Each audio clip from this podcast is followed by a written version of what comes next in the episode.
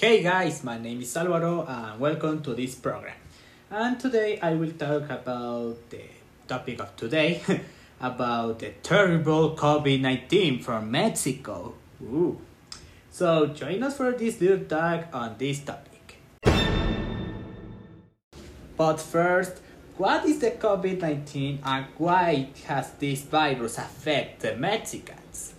Well, COVID 19, or known as coronavirus, is a dangerous virus coming from China.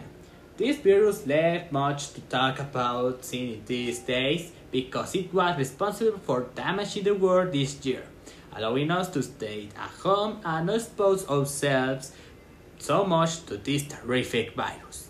But since Mexico is going through these terrible times, we'll be talking about how the economy, health, and the general environment like social use go through these bad moments. So let's go! Well, well, after a little pause for the music, I will talk about how the Mexican economy was affected by the virus. Due to the lack of work that existed from March to May approximately, some places have to close permanently, like the one of the Cinépolis, for example, such as some commercial positions. But these days, they have been able to recover to stay in this critical way, and when respecting the healthy distance. Uh, for Mexico, I know that Susana Distancia. That's it. These are some places that are already open, such as one of the cinemas, for example, some shopping centers, for in. Unfortunately, today it can be difficult to find uh, employment in the middle of pandemic. So one must adapt to the technologies, like the school, for example, to get a stable job. Well, now we talk in summary about how the healthy takes this measure from our country, like Mexico. But first, what song to start this section? If we talk about health, it's impossible because contagions and deaths increase in disastrous way. This is because unfortunately most Mexicans don't have the same knowledge as others how to take care of themselves.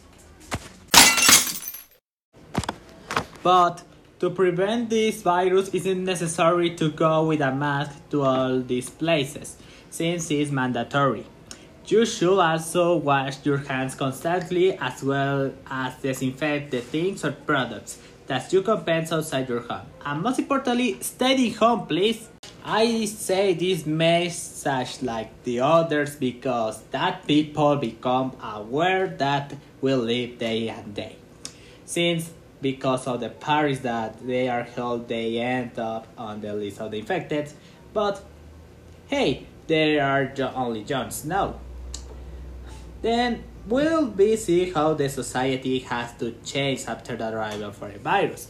It's obviously that society in the world had to adapt for this horrible situation, but it is favorable in many points, such as starting to use technologies to work, study, watch movies at home, like Netflix and Amazon Prime, and among other things.